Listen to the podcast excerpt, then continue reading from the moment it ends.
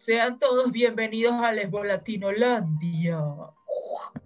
Como se podrán dar cuenta, hoy nuevamente nos falta una integrante por motivos laborales. Tefi no, no va a poder estar con nosotros en el capítulo de hoy. Sin embargo, hoy sí tenemos a Omi y a Fabi, yeah, que no pudieron estar en el capítulo anterior. Le mandamos muchísimos besos y muchísimos abrazos y muchísimo afecto a Tefi. Ha sido complicado coincidir las cinco y mucho más en estas épocas decembrinas en las que todo el trabajo se acumula, nos ponen los últimos, las últimas tareas del año, el trabajo nos, nos pone N cantidad de actividades navideñas, entonces es un logro que estemos tres o que estemos cuatro, o sea, que estemos... Y la semana que viene vamos a estar las cinco, porque vamos a estar, tenemos que estar. Y la vamos a juntar. Todas, amén, amén, amén. El capítulo de hoy es muy interesante, pues tenemos un audio relacionado con lo que son esas, esas historias del primer amor, el primer amor durante la adolescencia, ese amor que te hace a ti descubrir que eres lesbiana, que te gustan las mujeres y que te confunde mucho porque no sabes realmente qué es lo que estás sintiendo. Esperamos que esta historia le llegue a muchas personas que se sientan muy identificadas y que luego puedan compartir sus experiencias con nosotras. Solamente nos queda escuchar el audio. Y la vamos a pegar todas. Amén. Hola chicas de Lesbo Latinolandia, muy buenos días. Eh, por razones de privacidad no voy a comentar mi verdadero nombre ni mi información verdadera, pero les voy a contar algo que sí es verdadero y es cómo descubrí mi sexualidad y cómo descubrí que me gustaban las niñas a los 16 años y es una historia muy bonita que espero que les guste. Y además creo que muchas lesbianas podrían sentirse identificadas con ella. Todo empezó a mis 16 años, un día que empecé un curso de primeros auxilios en el cual ella estaba. Y a través de muchas miradas a distancia, ya que estábamos a dos, a dos polos opuestos en el salón de clases, a través de mucha comunicación, a través de miradas y señas de la nada, todo fue pura mirada, mirada, mirada, mirada, mirada, hasta que al final de la clase no sé de dónde, la niña de 16 años tímida, no sé de dónde porque en ese momento ni siquiera estaba pensando, o sea, no sé, simplemente me paré y me acerqué a ella y empezamos a hablar. Terminamos hablando muchísimo y bueno, yo sentí algo que nunca en mi vida había sentido y era algo muy extraño. Simplemente algo que no podía controlar el dejarme llevar. Y bueno, así fueron pasando los días y fueron pasando los días y empezamos a pasar más tiempo juntas, se, empezó a sentar a mi lado. Nunca hablábamos de nada, pero se, sentíamos algo como una, como una conexión o como algo eléctrico entre nosotras. Y bueno, al final terminé pasando momentos muy bonitos y muy románticos con ella, como por ejemplo, eh, desayunábamos juntas, eh, me cantaba canciones al oído, porque además de todo la chica era cantante, actriz, era, era muy artística, ella pintaba, dibujaba, era cinta negra en karate, y a mí siempre me llamó la atención eso de ella, era muy hermosa, muy artística, físicamente era una mujer muy hermosa, aunque en ese momento yo no me había dado cuenta de eso porque no estaba, no estaba pendiente, o sea, no era como que, wow, qué bella, pero simplemente me encantaba. Y estaba en proceso de aceptación. Eh, curiosamente tardé nada más dos días en aceptarlo. Dos días. fue como que, ok, no puedo sentir esto, no me puede estar gustando una mujer, que esto. Y el día siguiente fue como que, ok, ya me gustan sus ojos. O sea, todo fue muy rápido, no tuve problemas de aceptación para nada. ella me cantaba canciones, llegó un punto en el que llegábamos antes de la hora pautada para la clase y nos, nos reuníamos en un parque que estaba enfrente. Y, y, al salir de clase también nos íbamos al parque. Una vez recuerdo que nos cerraron el parque y todo, y también otra vez terminamos caminando hasta las ocho y media de la noche por la ciudad. Terminamos caminando dentro del, del estadio de fútbol vacío, donde ella y yo estuvimos hablando y me comentó sus sueños. Recuerdo que me dijo que ella quería ser actriz, mm. que su verdadera pasión era la actuación y quería ser actriz de cine, o sea, actriz, dedicarse a la actuación de Hollywood y todo. Y era súper, súper talentosa. Pero y yo le pregunté a Jaime, ¿por qué no estudias actuación? Y me dijo que su mamá no la, no la dejó, porque su madre había sido actriz también. Y bueno, Eh, siguieron pasando cosas muy románticas entre nosotras, muy bonitas. Nunca hablamos de nada, o sea, nosotras nunca tocamos el tema. Llegó un día en el que yo me tuve que ir a estudiar, y me, terminó el curso y me tuve que ir a otro estado de Venezuela y la dejé y nos despedimos. Ese día me regaló un collar y una pulsera que todavía conservo. Eh, ese día le entregué un dibujo, perdón, le entregué una foto mía y una foto nuestra en físico para que ella las dibujara porque ella me las había pedido previamente para dibujarlas. Eh, luego yo me voy a Mérida, bueno, estando en Mérida ella me llama muy seguido, me escribe, me dice que me extraña, que me quiere ver, que soy su niña y cosas muy lindas. Yo era demasiado pequeña, ella tenía cuatro años más que yo. Eh, de hecho, ella en ese tiempo tuvo un novio. Lo que pasa es que ambas omitíamos a su novio. Yo, para mí él no existía y nunca, habló, nunca tocamos el tema de su novio ni nada. Pero cabe destacar que su novio era un chico cuya era su primera experiencia romántica como tal, es decir, formal, y el chico era el, hijo de la mejor amiga de su mamá, y el chico se lo presentó su mamá, a ella. Y bueno, era como que su mamá estaba muy feliz con, él, con su relación con el chico. Su madre era de bastante carácter, lo recuerdo perfectamente. Eh, una vez fue un cumpleaños donde estaba su novio, por cierto, y ella, nota, ella expresaba como que un poco de fastidio pero, pero se distribuyó bien en toda la fiesta.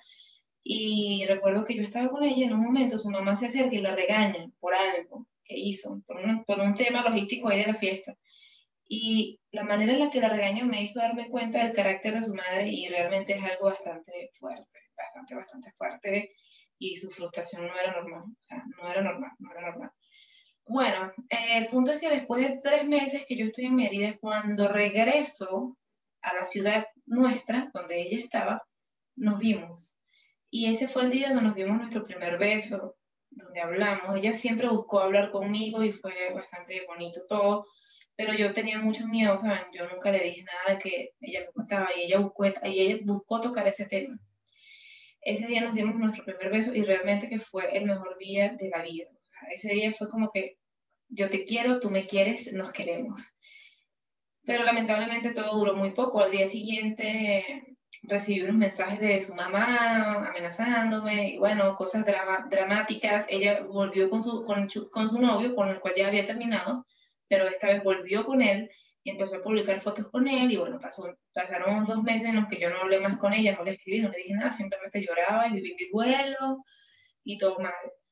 Hasta que un día, cuando ya yo estaba en Mérida otra vez, ella me mandó un mensaje de la nada y me dice, estoy en Mérida, te quiero ver. Y ese día nos vimos, al día siguiente. Nos vimos, eh, fue súper bonito, o sea, la manera en la que me miraba, o sea, no había cambiado absolutamente nada. Ella ese día me tocó el piano, me cantó, me besó, fue muy bonito todo. Sin embargo, ella volvió a tocar el tema que tocó aquel día, el primer beso, y intentó hablar conmigo de lo que sentíamos, del mundo lésbico, me dijo, ay, no sé, pero para mí la palabra lesbiana es como ofensiva, que no sé qué, que a mi mamá no le gusta eso, que no sé qué, que mi mamá, qué tal, y bueno, yo simplemente no toqué el tema, o sea, no quise hablar de eso con ella porque sentía que no iba a soportar hablar ese tema, lo cual fue un error porque ella me preguntaba directamente muchas cosas de que yo sentía y que ella sentía y yo simplemente me quedé callada y no le dije nada. Y ese día fue la última vez que la vi y no le dije nada de lo que sentía yo simplemente lo sentía y la miraba y ya, o sea, no hablaba mucho, yo era más callada. Ahorita soy una lorita que habla, pero en ese momento no. Y bueno, eh, pasó el tiempo, ella siguió con su novio, duró tres años de relación con él. Durante esos tres años, eh, de vez en vez me mandaba un correo electrónico, me mandaba un mensaje, hablaba conmigo y luego de repente se desaparecía. Recuerdo que una vez le envié una película Recuerdo que una vez me envió un correo diciéndome que ella no es lesbiana, que ella no le gusta el mundo lésbico, que la dejaré en paz, que yo estaba loca, y yo le respondí, y bueno, fue todo un drama ahí, pero yo siento que eso fue extrañísimo. Finalmente, aproximadamente a los tres años, un día me llaman por teléfono, de la nada, de un teléfono desconocido, y hablamos como dos horas y media, y al final de las dos horas y media, todo bonito, todo, o sea, la, la, conversación fue muy bonita, me habló, me recordó cosas que a mí se me habían olvidado, me contó de su vida. Y al final, cuando ya estábamos colgando el teléfono, hubo un silencio como de 8 segundos, 10 segundos. Y recuerdo que al final me dijo, te amo. Y yo le dije, yo también te amo. Y ahí terminamos la llamada. Y esa fue la última vez que escuché su voz. Y de ahí en adelante ya esa fue la historia. Espero que les haya gustado. Ahorita en este momento ella está con un chico, tiene una hija de aproximadamente dos años, que es muy linda, y no sé absolutamente nada de ella, absolutamente nada, pero siempre va a estar en mi corazón y siempre va a ser como el primer amor que nunca se olvida, pues es algo muy bonito lo que siento, pero esa es mi primera historia de amor y así fue como descubrí que me gustaban las niñas, porque me enamoré de una. Y bueno, chao. Y cuando sientan algo, digan no. Bye. Bye. Yo no sé cómo afrontar esto, de verdad. Ay, no, yo tampoco. óyeme, oh shit. Toda la curiosa. Qué final tan inesperado. Deben morir. Total. Yo sabía que la vaina iba a terminar cruel, pero mierda. Demasiado. No tan fucking cruel. O sea, o sea, es que les digo, no todos los finales son felices, ¿saben? No todos los finales son felices. Es porque tú no te atreves, güey. Exacto.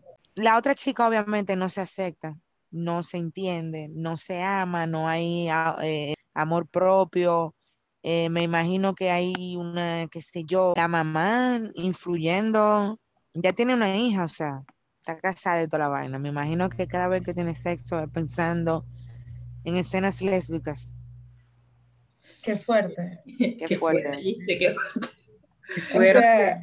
y quiero que sepan, o sea, yo quiero empezar por toda la connotación psicológica que hay dentro de este audio que nos acaban de mandar. Sí, sí, totalmente. Eso fue lo único que yo pensé. O sea, cuántos malditos traumas. Vamos a dejar que más fe, coño. es que, es que para empezar con la mamá, o sea, la mamá es la causante de que esta chama haya tenido todo ese conflicto, porque imagínate, o sea, solamente con decirnos que la palabra lesbiana me parece una palabra muy fea, muy fuerte, muy, muy, a mi mamá no le gusta, a mí tampoco. Pero eso es, lo que somos. Exacto, o sea, pero ¿sabes qué? ¿Sabes por qué? ¿Por qué me hizo ruido? Porque a mí me pasaba eso. Total, yo creo que todas pasamos por eso. bueno, yo Yo pasé, o sea, yo, que, que, yo escuchar la palabra lesbiana, que a mí me dijeran lesbiana, a mí me hacía mucho ruido, era como que, Dios mío, yo no quiero ser lesbiana, pero es por, por la connotación social, por, por, el significado que le dan a la palabra tan despectivo y tan feo. O sea, por eso era que yo no quería llamarme lesbiana. Pero, wow. Estoy impactada por todo el audio. O sea, existe una connotación altamente psicológica dentro del, del audio que acabamos de escuchar. No, pero imagínate todo lo que quedó inconcluso, o sea, tantas cosas que no, que se, no se dijeron, en privado de hacer. Que no se hicieron, exacto. Y suele pasar, quizás es una historia muy, muy común que ahora no nos está contando, pero quizás es una historia muy común entre, entre, muchas, entre muchas mujeres que no se decidieron o se arriesgaron hacer o sentir lo que realmente eh, son, somos. Es una etapa bien difícil, claro, eso ya le hemos hablado, de la etapa de, de la adolescencia, de la aceptación, de, de los prejuicios familiares, sociales. Eh, Tú sabes que es algo muy común también.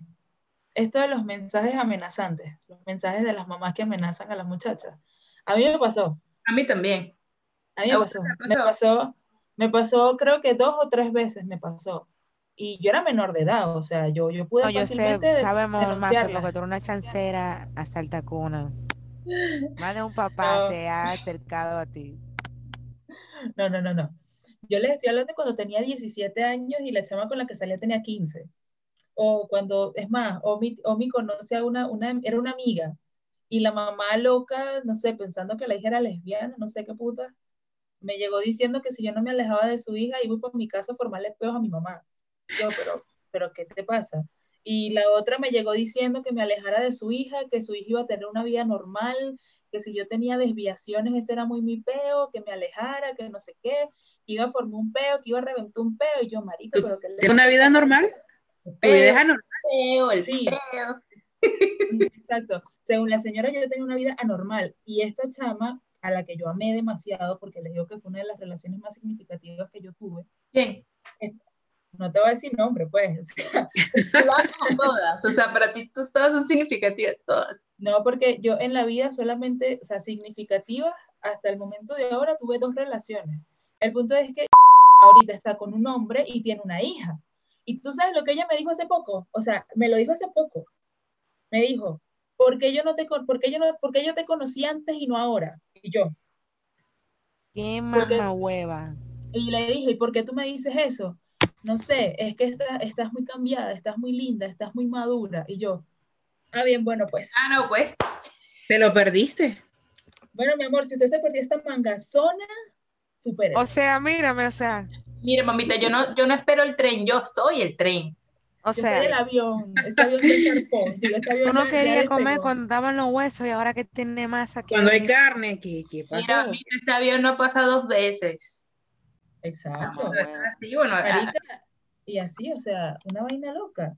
Pero, pero créeme, o sea, esto, lo que son los mensajes amenazantes, lo que es la connotación de la palabra lesbiana, lo que es este, que la, que la, la chama termine casada y con hijos, es algo más allá de heterocuriosas, porque no son heterocuriosas, son lesbianas de closet, son personas cohibidas, son personas reprimidas, que su, que, que su entorno les ha impedido que ellas puedan vivir su vida y terminan viviendo lo que otros quieren que ellas vivan.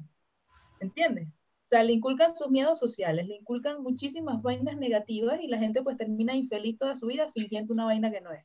Yo creo que son víctimas de sus propios prejuicios al final. Exacto.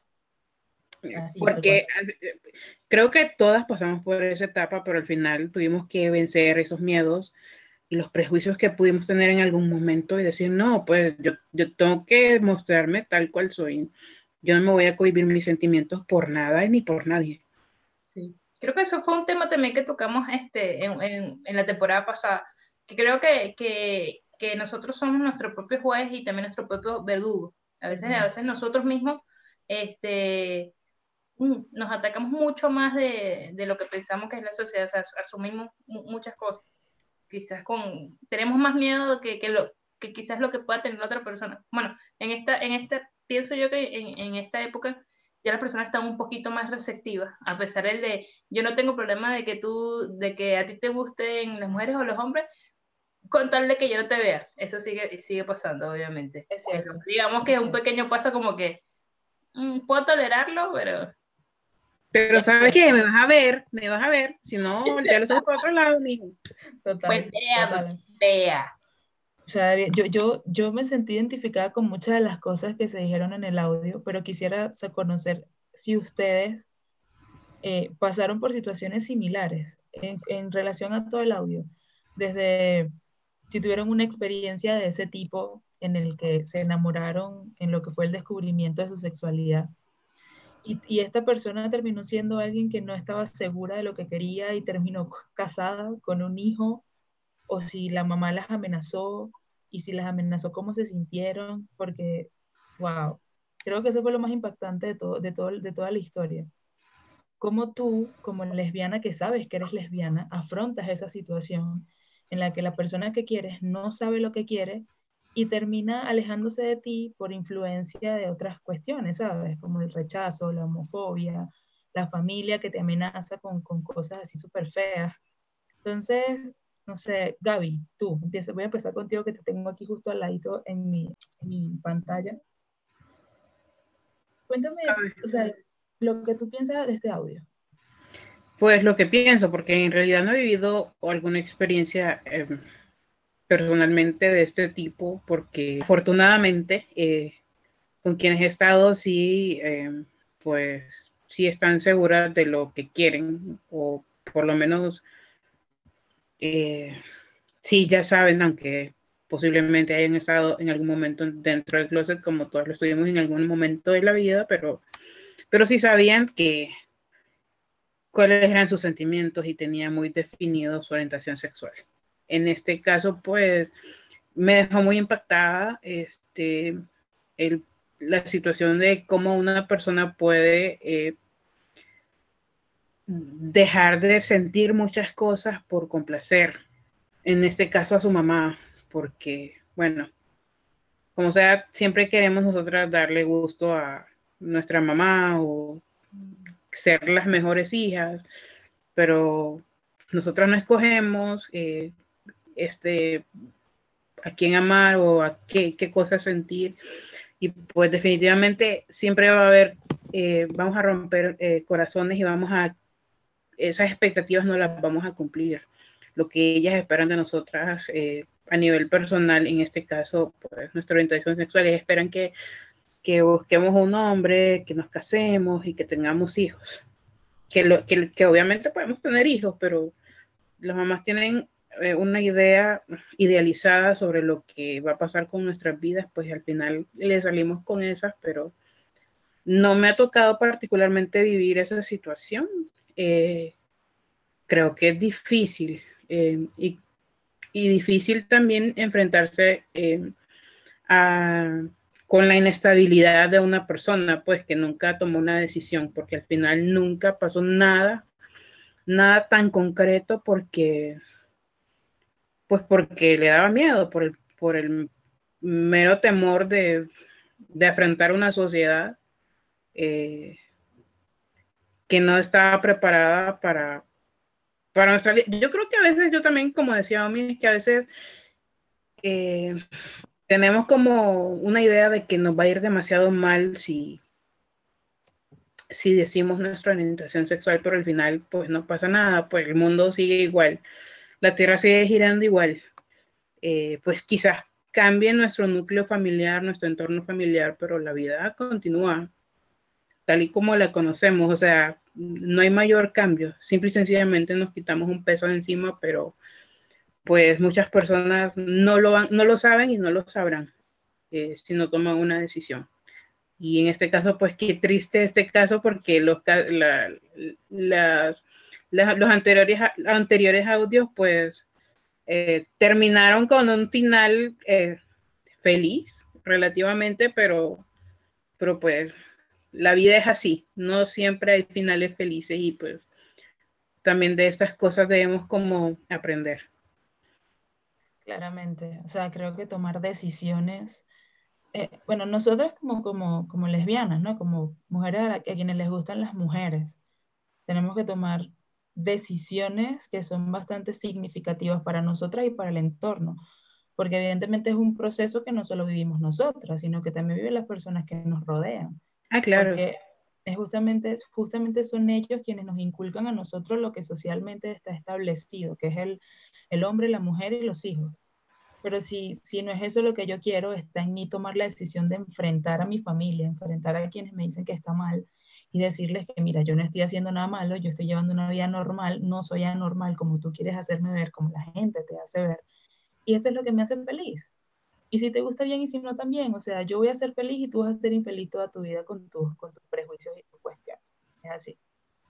Ahora, eh, Fabi, cuéntanos tú. ¿Qué, qué, qué, qué es lo que más rescatas de este audio que escuchamos? O sea, ¿qué, qué fue lo, para, lo que para ti fue más relevante? ¿Tuviste una experiencia de este tipo? Bueno, eh, eh, voy a hablar un poco de mi experiencia personal.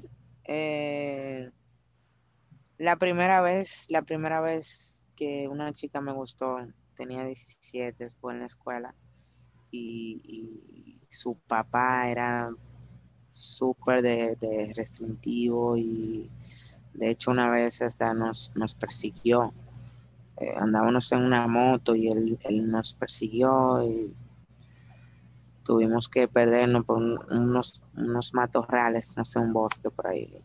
Fue horrible, fue horrible, fue horrible, porque salíamos de la escuela y se supone que él, él no la iba a buscar porque ella andaba en, en un vehículo.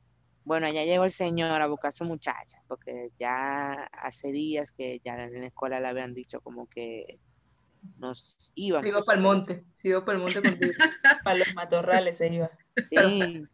No, y, y después que pasa todo eso, que, que, uno se ve en una situación tan difícil de una medio persecución y que también en la escuela también estaban eh, persiguiendo el director, subdirector, los profesores, los estudiantes, ella viene y me dice a mí que ella está confundida y que, que ella no sabe si es lesbiana y eso. Y luego como tres meses después eh, viene a donde mí, como casi ya nadie nos hablaba en la escuela porque éramos los dos bichos raros.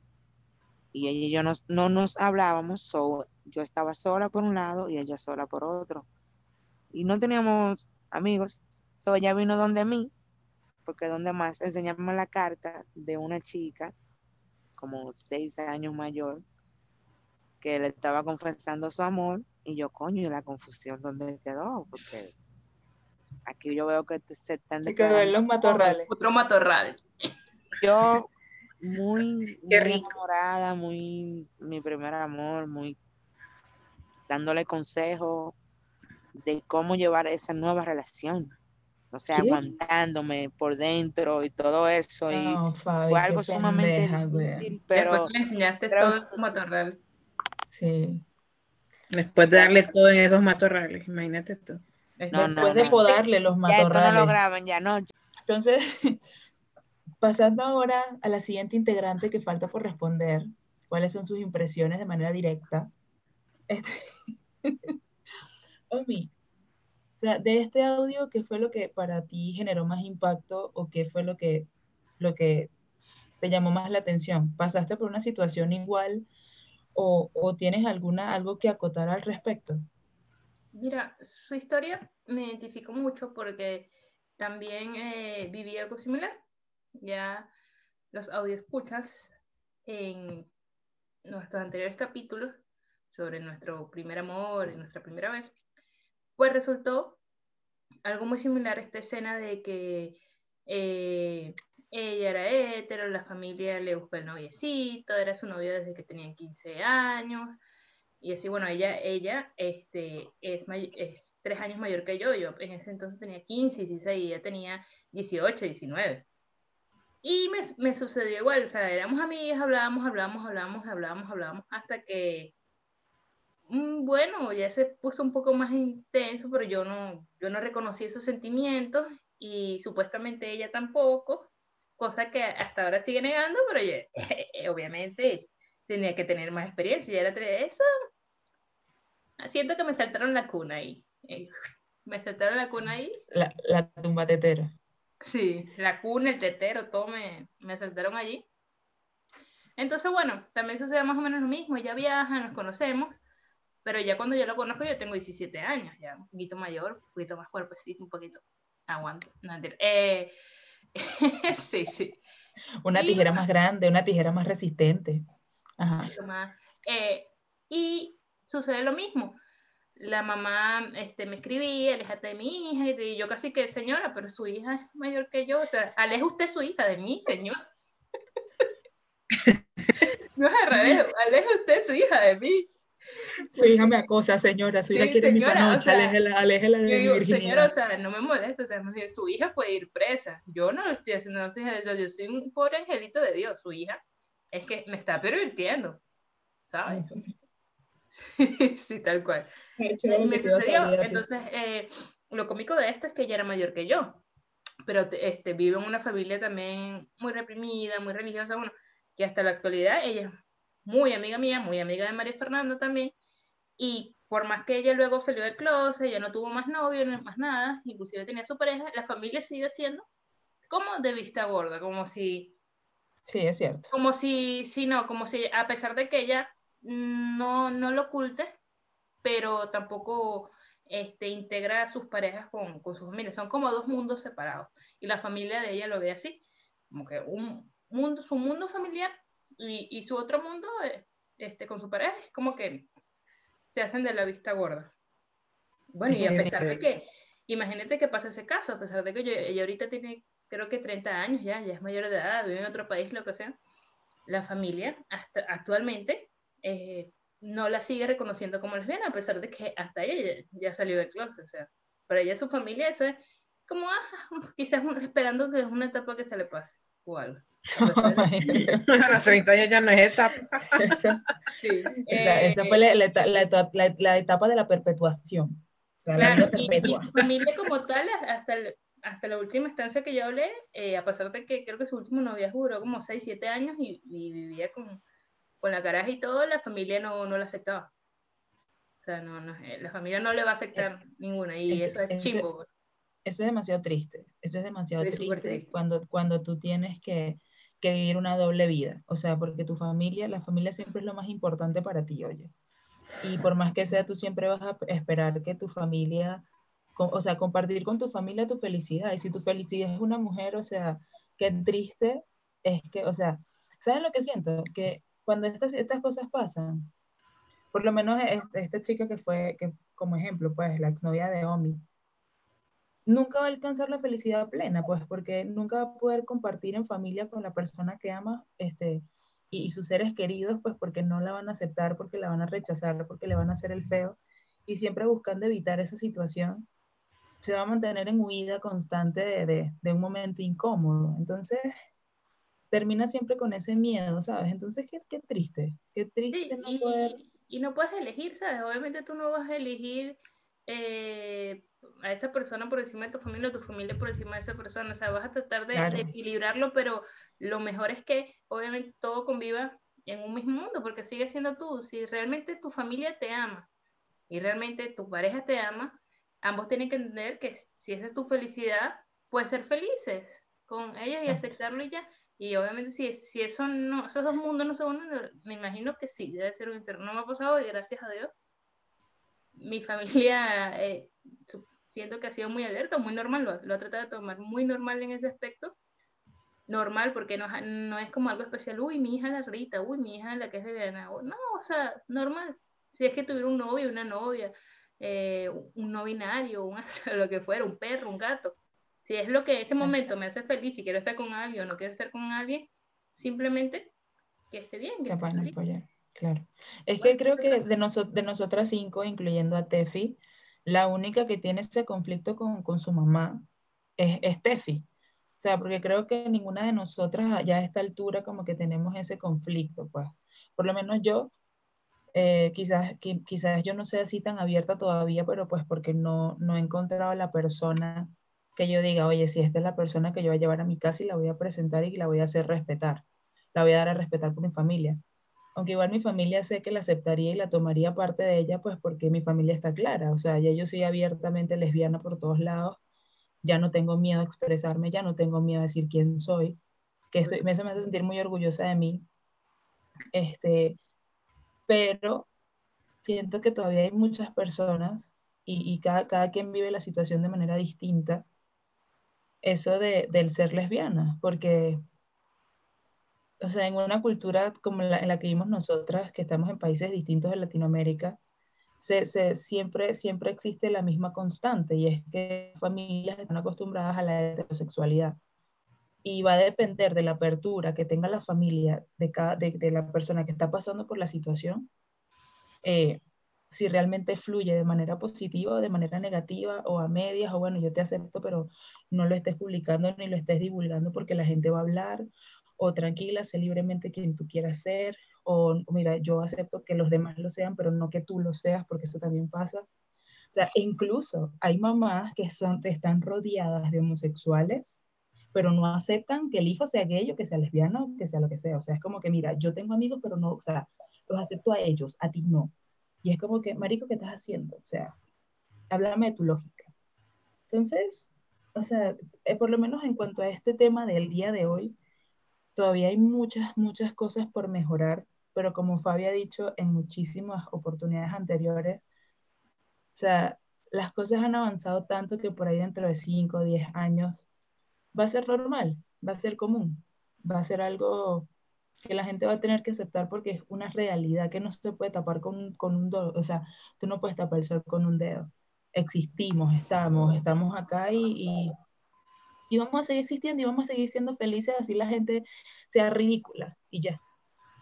Yo creo que somos la generación que no está dispuesta, o sea, que, estamos, que no estamos dispuestos a, a dejar de ser quien somos. Pues somos, Exacto. de hecho, somos la generación que, bueno, va a romper todo paradigma y en algún momento la heteronorma se va a tener que terminar y nadie puede dar por sentado de que una persona heterosexual. Simple y sencillamente no, no, no nos va a sorprender dentro de algunos años que, que alguien diga a mí, un hijo o un, sobrino nos diga, bueno, te traigo a mi novio, una sobrina, te traigo a mi novia y, y tocarlo, tocar el tema o tratar el tema de la manera más natural como debe de ser. Yo creo que lo que debemos rescatar de este capítulo es este, algo de ambas partes, ¿no? Porque evidentemente en la historia de hoy pudimos ver dos caras de la moneda distintas. Pudimos, pudimos ver lo que es la, la, la persona enamorada, la chica enamorada que está clara de que le gustan las mujeres, y por el otro, por el otro lado vimos a, a, a una persona insegura, confundida, influenciada demasiado por, por, por el que dirán, por la, por la crítica social, por la familia. Entonces, aquí hay, aquí hay dos cosas importantes, ¿no?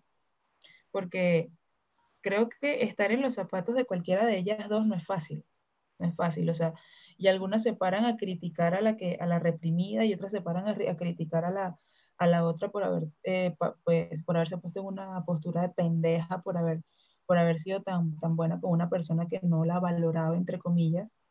Pero ahora cuando tú te paras en los zapatos de cada una de ellas, las dos estaban viviendo realidades completamente distintas, diferentes. Entonces, yo creo que en este punto, un, consejo que yo podría dar en líneas generales es que uno debe ser consciente de lo que está pasando a tu alrededor al mismo tiempo que, que, que, eres consciente de lo que está pasando contigo mismo. En ambos casos, en ambos casos. ¿Por qué? Porque eso te va a permitir a ti tomar decisiones que no le hagan daño al otro y tomar decisiones que no te hagan daño a ti misma a futuro. Porque imagínate, siendo una persona enamorada de alguien que no está segura, si tú no eres consciente de la situación, terminas aferrada a una situación que no se va a perpetuar en el tiempo. Y si eres la otra persona que está confundida, enredada y no eres consciente de que tú no sabes qué es lo que quieres y continúas con, o sea, eh, ilusionando a una persona en vano, también, o sea, le estás haciendo daño a una persona y, y, te terminas haciendo daño a ti. Entonces, Marico, uno tiene que ser consciente de lo que está haciendo. Uno siempre tiene que ser consciente de lo que está haciendo. Y le vamos a pegar todas, amén. Este fue todo el capítulo de hoy. Acabamos de mutear a Fabi porque habla muchísimo. Le queremos dar las gracias, ya estamos en el capítulo 3, le queremos dar las gracias a, la, a, todas las personas que colaboraron con nosotras en esta temporada. Todavía nos quedan dos historias más por escuchar, que ya están listas, que ya las tenemos. Eh, como se darán cuenta, esta temporada el protagonista eres tú, los protagonistas son ustedes. Esperamos en próximas temporadas poder contar más historias, tener invitados, que, que, puedan compartir con nosotras y, a través de esta ventana con muchas otras personas sus historias y, y, que sea, y que sirvan de inspiración, que sirvan de ejemplo, que sirvan de aprendizaje y quizás hasta de, de, de consuelo en algunos casos, ¿no? De saber que no están solos en el mundo y que hay muchísimas otras personas que también pasan por situaciones similares. Darles las gracias a ustedes, chicas, por, por estar hoy juntas, por haber hecho el espacio para grabar este capítulo. Mandarle un saludo a Tefi que no pudo estar con nosotras, decirle que la queremos mucho. Te mandamos muchos besos, muchos abrazos, te amamos. Esperamos en el próximo capítulo estar juntas las 5, que es la mejor parte de Lesbo Latinolandia cuando estamos las 5 porque surgen cosas muy lindas. Decirles a ustedes que nos sigan en Instagram, se suscriban en YouTube, eh, le den like en Facebook y también estamos en Spotify. Ya en Spotify están, está la primera temporada completa y están los dos primeros capítulos de la segunda temporada y este también va a estar ahí. Y nada, eh, gracias por llegar hasta el final de este video, al final de este audio. Nos vemos y escuchamos el próximo domingo en un nuevo capítulo. Adiós. Vamos a pegar todas, amén.